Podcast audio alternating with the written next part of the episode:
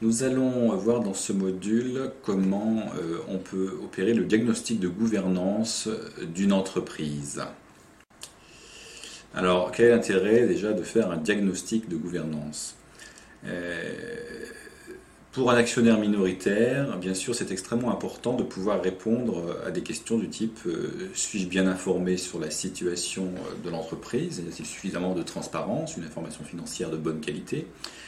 Euh, par ailleurs, est-ce que j'ai le sentiment que l'entreprise est-elle gérée dans mon intérêt, à moi, actionnaire, euh, en fonction des divers mécanismes de gouvernance qui ont été mis en place. Euh, Les dirigeants, notamment, sont-ils suffisamment incités à créer de la valeur par un système de rémunération efficace C'est-à-dire, sont-ils rémunérés suffisamment en fonction de leur performance sont-ils correctement contrôlés par un conseil d'administration euh, bien structuré, bien composé? Sont-ils sanctionnables euh, par ce conseil euh, en cas de, mauvaise performance ou d'erreur? Et puis, bien sûr, l'entreprise est-elle opéable hein? Pourrait-elle éventuellement faire l'objet d'une EPA ou non? Pour moi, minoritaire, c'est important de, de savoir ceci et je serais plutôt attiré par des entreprises opéables a priori euh, que les entreprises non opéables. Si je suis employé de cette entreprise, euh, je suis aussi intéressé par un certain nombre d'éléments de gouvernance. Hein. C'est important, bien sûr, aussi que je sois informé, euh, comme un actionnaire, correctement de la situation financière de l'entreprise de sa solidité.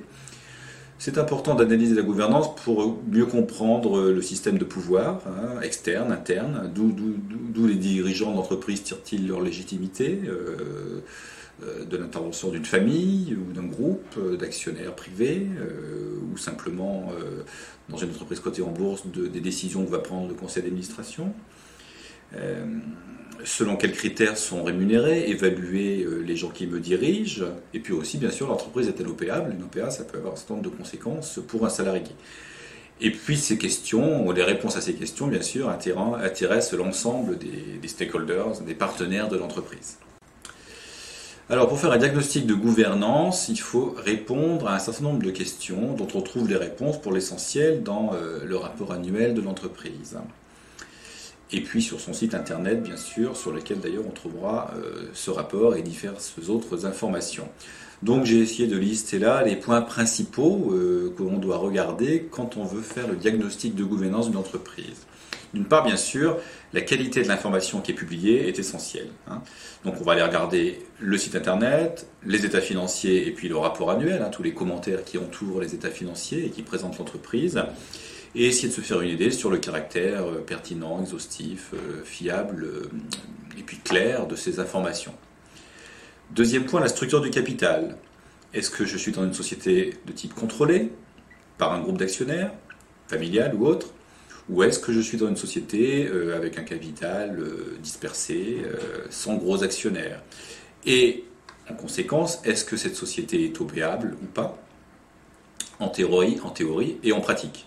Une société peut être opéable en théorie, actionnariat très dispersé, mais suite à un mécanisme du genre droit de vote double ou pacte d'actionnaires, euh, elle peut finalement s'avérer très difficilement opéable. Donc c'est intéressant aussi de, de regarder s'il y a des mécanismes anti-OPA euh, qui sont à l'œuvre ou pas dans cette entreprise. Troisième point, l'organisation de la direction. Est-ce que les principes de bonne gouvernance sont respectés? Les points qu'on va regarder là, principalement. Euh, en termes des dirigeants principaux d'entreprise, y a-t-il ou pas dissociation entre les fonctions d'un président non opérationnel et d'un directeur général chargé des opérations? Ça n'est pas obligatoire en France. Dans la structure de société avec conseil d'administration, on peut avoir un PDG qui cumule ces deux postes ou une séparation des fonctions. La séparation des fonctions sur un plan de gouvernance est plutôt préférable même si une société gérée par un PDG peut tout de même avoir bien sûr une bonne gouvernance. Hein. Euh, une structure également qui est intéressante en termes de gouvernance, c'est la structure conseil de surveillance directoire. Le conseil de surveillance qui euh, supervise les dirigeants opérationnels qui, eux, font partie du directoire. Autre point, la proportion d'administrateurs indépendants. Les codes de, gouvernance ont des recommandations variables à ce sujet. Le rapport Bouton en France préconise au moins 50% d'administrateurs indépendants.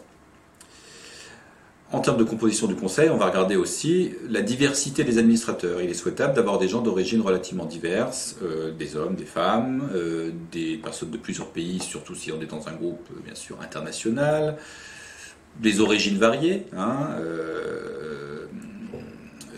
termes d'études, en termes d'expérience antérieure.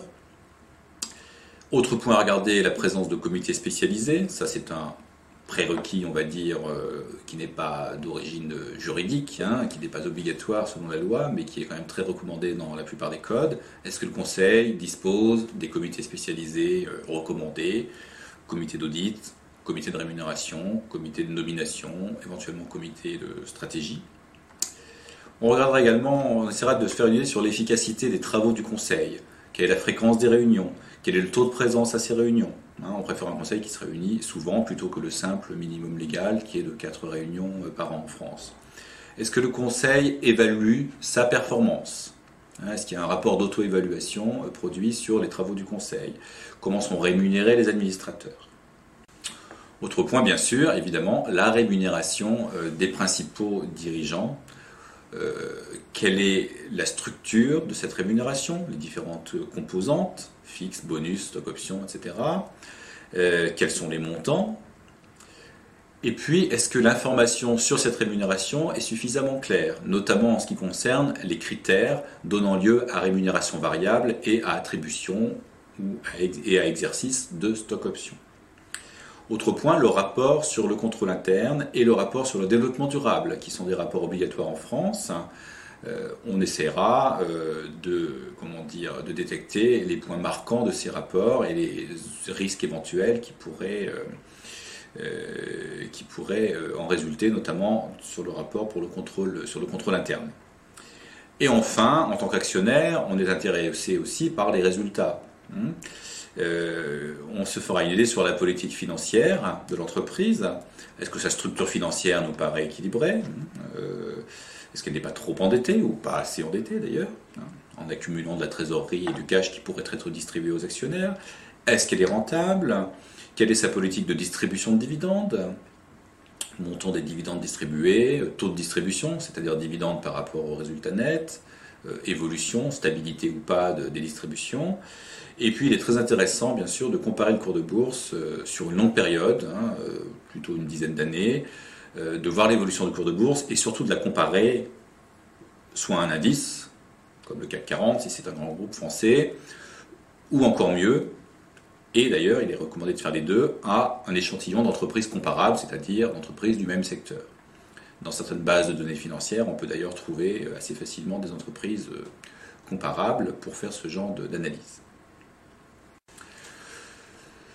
Voici donc les points clés euh, qu'on recommande de, regarder quand on fait un diagnostic de gouvernance. Au-delà de ça, euh, quand on va faire un rapport de gouvernance et qu'on va le présenter euh, devant un public, les recommandations supplémentaires sont les suivantes.